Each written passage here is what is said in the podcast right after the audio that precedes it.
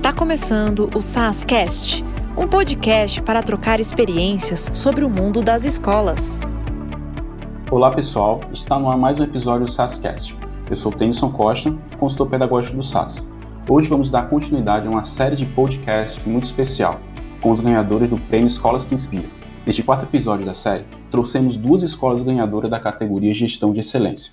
Para representar essas escolas, convidamos a Ana Lúcia, formada em letras, com pós-graduação em psicopedagogia, atuando na educação há quase 30 anos. Atualmente é diretora de ensino do Ação Colégio de Curso, localizado no estado da Paraíba. E a Nelly Falcão, formada em pedagogia, com mestrado em educação e com 45 anos de experiência no mundo das escolas, atualmente diretora geral do Colégio Marta Falcão, em Manaus. Elas vão compartilhar o que aprenderam com os projetos, trazendo dicas e boas práticas que irão agregar ao nosso papo. Sejam bem-vindas, Ana Lúcia e Nelly. Muito obrigado pela disponibilidade de vocês. Bom dia, Tenson. Bom dia toda a equipe aí envolvida nessa proposta. É um prazer, imenso prazer e alegria e venho aqui para compartilhar um pouco do nosso projeto e fico à disposição para as suas indagações. Obrigada. Quero agradecer ao SAIS né, pela oportunidade de participar, primeiro, do concurso, e, segundo, participar agora dessa oportunidade de poder compartilhar com o público em geral, principalmente com os educadores, um pouco da nossa experiência. Cumprimento o Tennyson, que vai nos mediar, e fico à disposição para as perguntas. Muito obrigada. Obrigado, Ana. Obrigado, Nelly. Acho que esse momento vai ser um momento muito inspirador, né? E vamos aqui, no primeiro ponto. Como é que surgiu a ideia do projeto na escola de vocês? E qual o problema ou situação que vocês esperavam resolver ou solucionar? Bem, a ideia inicial não foi fazer um projeto. Na realidade, tudo começou com um planejamento. Um planejamento que surgiu da necessidade de nós nos adequarmos né, a essa situação que o mundo inteiro está vivendo com a pandemia do Covid-19. E esse planejamento ele acabou é, tomando uma dimensão maior, né, porque é, a princípio a gente achava que seria uma situação rápida de se resolver, e não foi. Então, isso demandou realmente nós evoluirmos de um planejamento estratégico para um projeto, né? Então, o que realmente nos levou foi a necessidade de traçar diretrizes de como sobreviver com a escola durante esse período de pandemia, já que as aulas tinham sido suspensas e o objetivo das nossas escolas é o ensino presencial. Então, nós criamos um comitê, né, um comitê de crise, e começamos a elaborar né, esse projeto, que ele envolvia desde a, das questões administrativas, financeiras, pedagógicas, né, e principalmente de saúde, né, saúde é, humanização, e acabou que de um planejamento, que seria só um planejamento é, pedagógico, acabou que evoluiu para um projeto realmente completo, complexo, né, e que acompanhado justamente de um protocolo rigoroso para que nós pudéssemos passar para as famílias uma segurança, né, que isso foi o maior problema e que está ainda é o maior problema, acredito, para os diretores, é justamente a insegurança da sociedade com relação a trazer ou não seus filhos para a escola. Então, é, foi isso que nos levou realmente a trabalhar muito, né, a discutir muito, a pesquisar muito sobre as melhores soluções para a gente vencer essa crise. É, retomando a pergunta né, de Tenson, como surgiu a ideia do projeto da escola, né? Eu até brinco com o Tenson, que além de mediador aí do podcast, Tenson também é o nosso consultor, certo? E eu digo para ele que a ideia do projeto ela surgiu numa mesa de bar. Essa ideia surgiu no restaurante do hotel em Porto de Galinhas, no Fórum de Mantenedores, em 2019.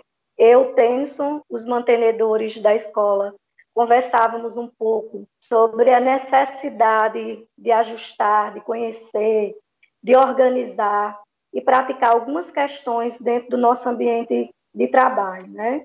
Por meio dessa conversa entre mantenedores, direção pedagógica e o nosso consultor, que foi em agosto de 2019, na perspectiva de termos colaboradores mais participativos envolvidos nos processos, então, Tennyson sugeriu a elaboração de um projeto que foi conduzido, né, com, diga-se de passagem, com maestria por ele, e que ainda encontra-se em andamento, pois as ações de 2020 foram interrompidas em virtude, em virtude da pandemia, né?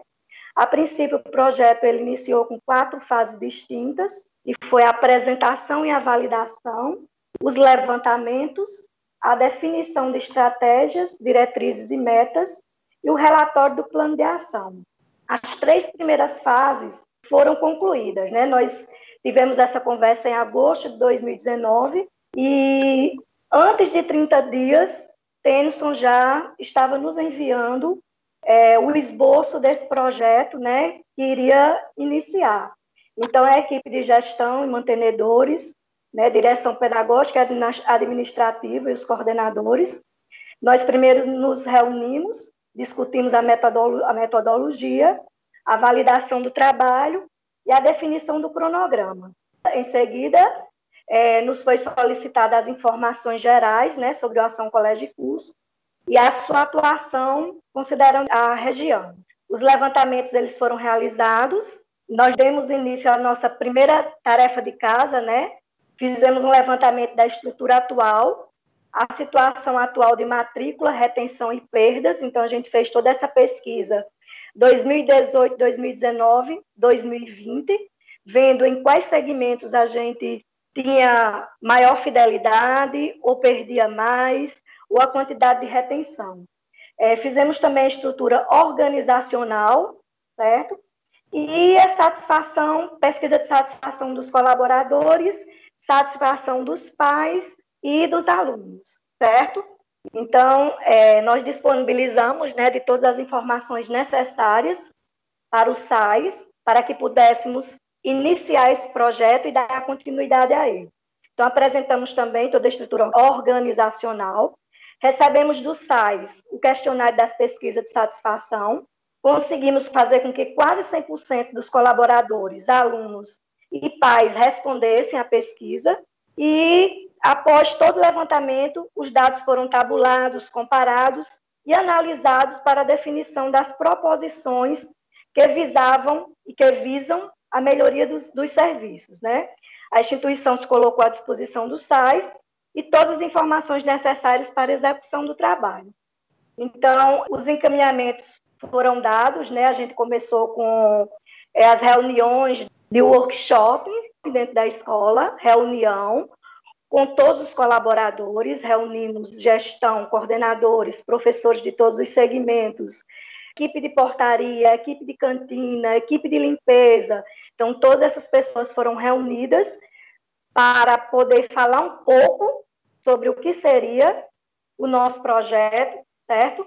E a partir dos resultados das pesquisas de satisfação, nós já começamos a fazer algumas mudanças dentro da escola. Aquilo, que era mais urgente, nós já começamos a trabalhar em cima e fazer as modificações necessárias, fazendo os devidos ajustes para uma gestão mais comprometida e buscando sempre a excelência. Interessante, né? A gente vê como a, a gente observa um problema, observa uma situação, né? E a gente tenta pegar essa situação e transformar e não pensar no problema em si, né, mas pensar na, na, solução desse problema que a gente encontrou e resolver esse problema, né? E eu achei mais interessante foi a participação de todos os, os colaboradores, né, professores, os demais funcionários. E isso foi muito bacana, que aí me remete a uma pergunta, né, uma pergunta interessante, que é como é que vocês decidiram que quem participaria desse projeto, né, e como esse projeto foi recebido pela comunidade escolar, né, por todos? Então, como o objetivo do projeto era voltado principalmente para o fortalecimento da marca, decidimos que ele teria que ser compartilhado com toda a equipe, de liderança, colaboradores e clientes. Então, tudo aquilo que é novo gerou uma certa expectativa, né? Uma expectativa muito grande. Afinal, era a hora da verdade, né? Nós iríamos ouvir, e quando a gente dá ouvido, a gente tem que abrir nossos ouvidos também para ouvir aquilo que está dando certo e aquilo que não está dando certo. E nesse momento a gente fica meio temeroso, né? Porque a gente trabalha na perspectiva de sempre fazer o melhor. E a gente tem muito medo que a resposta ela não, não venha nos satisfazer. Mas aí é aquela história, quem está na chuva é para se molhar, né? E se a nossa vontade era de fato fazer diferente, então a gente precisava ficar de cara com, com essa verdade, né? Então, nós precisávamos ouvir os nossos méritos e também as nossas falhas.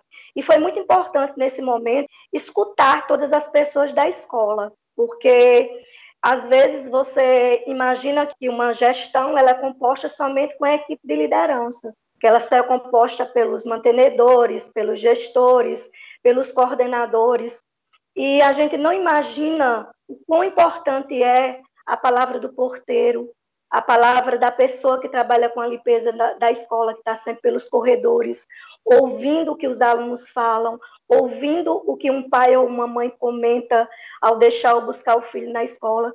Então, assim, esse trabalho ele foi, ele foi muito rico para a gente, sabe? Esse momento de, de ouvir e de dar vez, de dar a palavra para os nossos colaboradores poderem participar é, de todo esse processo. No momento, a gente também alinhou a parte de missão, de valores da escola. Então, houve a colaboração de todos. Eles expuseram lá assim o que era mais gratificante dentro da escola para eles, o que era que eles contavam como negativo, como positivo. E aí a gente analisou todas as forças, todas as fraquezas da escola e foi muito importante essa essa partilha. No nosso caso, é, quando nós iniciamos o trabalho, nós criamos o, o comitê, né? E fazia parte desse comitê, fizeram né, parte, porque ele ainda não foi destituído, a nossa coordenação pedagógica, a nossa gestão de marketing, gestão financeira, a psicóloga, né, o nosso parte do aconselhamento psicopedagógico, a associação de pais, que a escola tem uma diretoria da Associação de Paz, que eles são bastante ativos, engajados. Então, esse comitê era inicialmente a liderança, né? com a diretora, que somos também mantenedores da escola, e, consequentemente, a comunidade foi envolvida, né? porque nós tivemos que ouvir, né? assim como a, a professora Ana Lúcia falou, é muito importante ouvir né, todos os membros da comunidade, principalmente numa situação como essa, que se tratava da pandemia, né, como é que a escola ia funcionar. Então, nós precisávamos ouvir os anseios das famílias. Então, nós trabalhamos muito com questionários, com enquete, com avaliação. Trabalhamos também investimentos, né, principalmente na área de tecnologia, porque de uma hora para outra as escolas tiveram que também se adequar ao ensino à distância. Então, houve também é, um investimento nessa área, é, a capacitação dos professores para poder trabalhar com isso, a orientação aos pais que iam monitorar os filhos em casa, né, porque nós tivemos o período é, da quarentena, que todo mundo ficou em casa, com ensino só online, e depois da liberação, da abertura das escolas, que aqui no Amazonas foi o primeiro estado a abrir as escolas particulares, isso aconteceu dia 6 de julho, nós já estávamos com tudo pronto, protocolo aprovado para iniciarmos. E nós demos início, mas com isso tivemos que ouvir os pais, os que autorizavam os filhos voltar, os que é, tinham comorbidade. Fizemos, tivemos que fazer testagem, toda a nossa equipe, desde o jardineiro até o diretor, fizeram os exames né, para a Covid. Então, envolveu todo mundo, envolveu a sociedade também, porque nós acabamos é, nos tornando uma referência, né, por sermos a primeira escola a, a voltar a funcionar, e tivemos muitas muitos momentos, né, para poder explicando isso para a sociedade, garantindo é, praticamente que as coisas iam correr bem, iam funcionar, e a gente conseguiu e conquistou, acredito, toda essa confiança, porque nós é, fizemos juntos, né? Todo o nosso, o passo a passo da escola,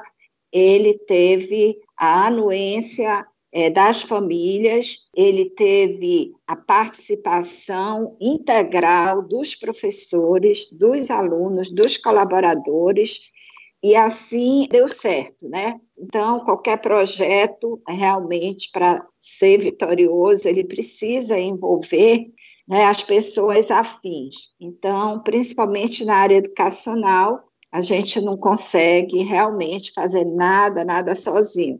E o SAS foi um parceiro também importante, porque vocês também correram atrás né, de atender às nossas necessidades, é, avançaram bastante nessa área tecnológica, avançaram muito na, no atendimento a, a, a trabalhos online, e isso facilitou para a escola também. Aliás, eu coloco sempre isso é, no sucesso é, do trabalho, né, desse projeto. Nós conseguimos, é, em tempo recorde, preparar a escola para a volta, porque nós tínhamos ótimos parceiros, né? Então, os parceiros ajudaram muito, né? Nessa questão do conteúdo e da capacitação do professor pelo trabalho online. Mas os pais também tiveram um papel fundamental, porque eles confiaram na escola e foram também os monitores de seus filhos em casa. E com isso, nós estamos praticamente chegando no final do ano com conteúdo todo atualizado, a parte toda de avaliação foram todas feitas, testes, provas, só falta agora fechar o último trimestre. E vamos terminar também em tempo hábil, porque nós conseguimos ter a mesma jornada de aula, é, de 7 da manhã a 12 e 30, 40. Então, até a questão da carga horária foi possível fazer, mesmo com essa situação tão difícil que a educação brasileira se encontra. É interessante a gente, a gente ver como no processo de gestão, de planejamento, de projeto, a gente precisa ter a escuta, né? A escuta é algo extremamente importante para que a gente consiga é, entender o que está indo bem, o que, que não está indo bem, o que, que eu posso melhorar e como é que eu posso melhorar, qual o caminho eu tenho que seguir para poder melhorar e fazer essa gestão de excelência que a gente se propõe, né? E aí tem um ponto que eu gostaria de, de saber, que é qual a importância do projeto na escola para vocês, qual foi a importância dela para vocês e quais os resultados que vocês obtiveram com esses projetos. É, no nosso caso, foi de vital importância esse projeto. Ou executávamos com eficiência, ou então nós teríamos praticamente perdido o ano, né? E perdido clientes e as consequências advindas disso. Então, ele foi para nós vital, essencial, nós não podíamos errar. Então, eu vejo esse projeto, nesse momento, é de vital importância para a escola. Os resultados, como eu falei, foram ótimos, porque, por exemplo, no Colégio Marta Falcão, nós não tivemos perdas de aluno, né? tivemos na educação infantil, que no caso é outra instituição nossa, que é o Pinóquio, né? mas no ensino fundamental, médio, não houve desistências de aluno. É, nós fizemos os testes diagnósticos e, e detectamos que uns 80% dos nossos alunos tiveram assimilação né, é, dos conteúdos dados, acho que de 20%, 20%, 30% de alunos realmente ficaram é, em defasagem né, porque também não acompanharam as aulas em casa, os outros foram para o interior, não tinha internet e tal, Mas, no geral, o nosso resultado foi um sucesso. A gente agradece realmente a Deus por nos ter iluminado, né, e a gente ter conseguido com a nossa equipe coesa, muito unida, conseguimos superar essas dificuldades e vencer essas barreiras que a Covid veio nos é, colocar né, no caminho. Então, eu considero assim que os resultados foram super positivos. Eu acho que a partir do momento que você dá vez e voz às pessoas dentro e fora do ambiente escolar, as pessoas passam a se sentirem importantes e motivadas. E quando elas se sentem importantes, por sua vez, elas passam também a se importar mais e se envolver mais.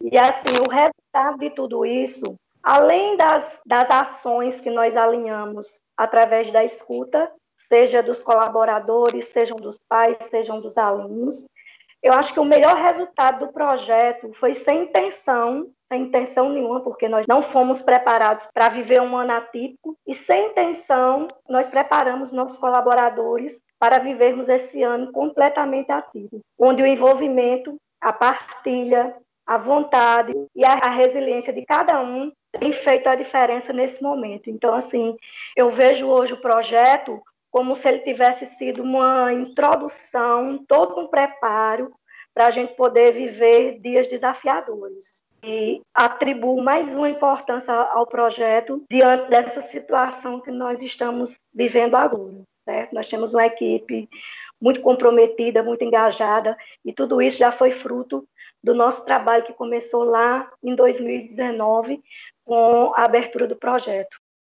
E é bacana porque a gente ouvindo vocês falarem sobre o projeto, a gente percebe que tanto na escola da, da Nelly quanto na escola da Ana Lúcia houve uma união, né? E é a união dos, do, dos colaboradores, dos, dos funcionários, né? Grupo gestor, dos pais, dos alunos, de todos para um bem comum que é da escola. E a partir disso, a gente quer também escutar um pouquinho de vocês quais ações e boas práticas vocês recomendariam para as demais escolas que estamos ouvindo agora, para a gente ter um sucesso nessa parte de gestão.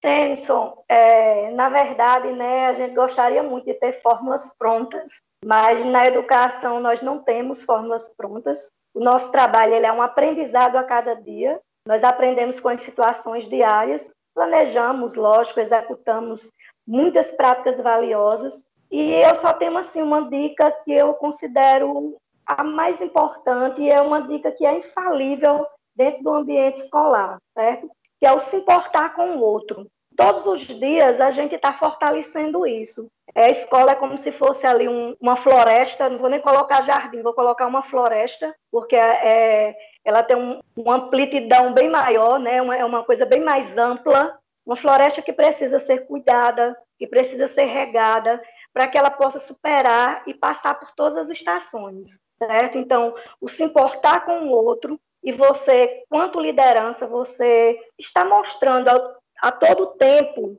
que o engajamento e a dedicação e o amor com que você faz o seu trabalho, isso possa servir de exemplo para todos. Às vezes, palavras e discursos, eles não bastam, né? Eles não são suficientes, mas ações são mais do que suficiente para você engajar a sua equipe. Então, eu acho que esse se importar com o outro, esse motivar o outro, esse reconhecimento ao outro em todas as suas ações, ele fortalece muito a equipe.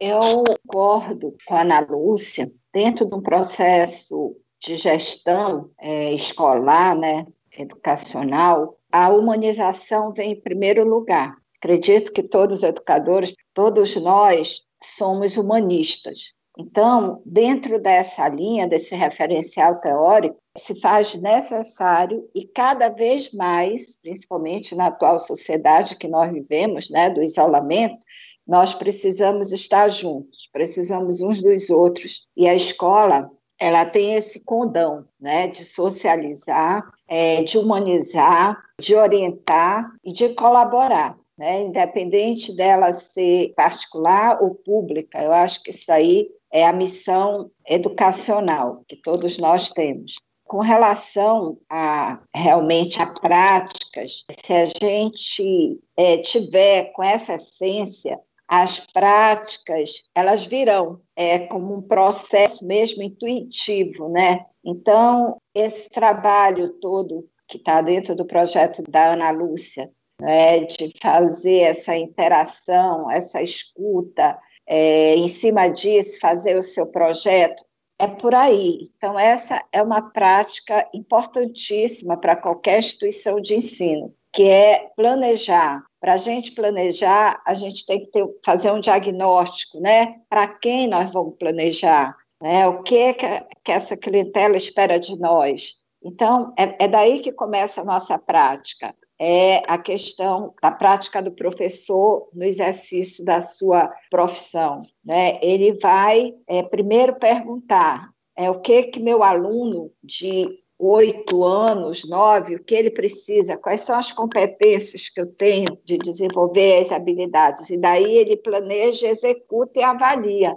Então, essa, essa é, é, mais ou menos a nossa cartilha, né? que é justamente diagnosticar, planejar, executar, avaliar, corrigir os erros, e assim é a rotina é, de qualquer educador e de qualquer gestor. Né? É, é, detectar os erros e aonde precisa aprimorar. É claro que isso tem que estar contextualizado com um programa geral né, de ensino, que aí vem dos órgãos competentes. Mas a nossa parte a gente pode criar, é, improvisar, se necessário, porque nada nada está terminado na vida, né? A cada dia a gente tem surpresas. Quem imaginava que esse ano seria assim para nós, tão difícil, tão ameaçador? Né? Então, nós tivemos que nos reinventar. Então, é, a gente não quer realmente ficar dizendo, olha, faça isso que isso dá certo, porque tudo depende do momento e do contexto. Mas existe alguns roteiros que a gente pode seguir para daí poder criar. Então, seria essa assim a nossa é, humilde contribuição como educador. Legal, Ana, legal, Nelly. Assim, planejamento não é uma coisa fácil de se fazer, né? Principalmente gerir o planejamento, executar o planejamento não é uma coisa muito fácil. Mas é gratificante quando a gente consegue colocar ele em prática, a coisa acontece da forma como a gente pensou. Vai ter pequenas correções, pequenos pontos que a gente precisa corrigir, mas é gratificante quando ah, o planejamento que a gente pensou, o planejamento que a gente imaginou, ele acontece da forma como a gente queria com a escuta ativa e, e pensando sempre no, no, humano, né, na pessoa, nas pessoas que a gente vai motivar, as pessoas que a gente vai atingir. Isso é importante. Bom, pessoal, chegamos ao final de mais um episódio do SASCast. Gostaria de agradecer a Ana Lúcia, a Nelly, por essa valiosa participação e queria deixar aberto para as mensagens finais de vocês. É, vamos agradecer, né, Ana? É, agradecer a vocês, tá bom? A audiência também, as pessoas que estão nos escutando, e desejar é, a todos muitas bênçãos, muitas felicidades, saúde, paz, e ficamos à disposição. Muito obrigada. Gostaria de agradecer também né, a professora Nelly por compartilhar conosco nesse momento, né?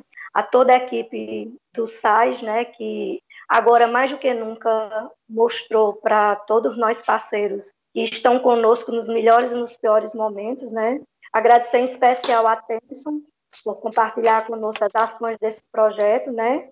E dizer que é sempre um prazer compartilhar. Eu acredito sempre que educação ela é, ela é partilha e me coloco sempre à disposição para qualquer momento que precisar de compartilhar, de ajudar, seja para o que for, me encontro à disposição.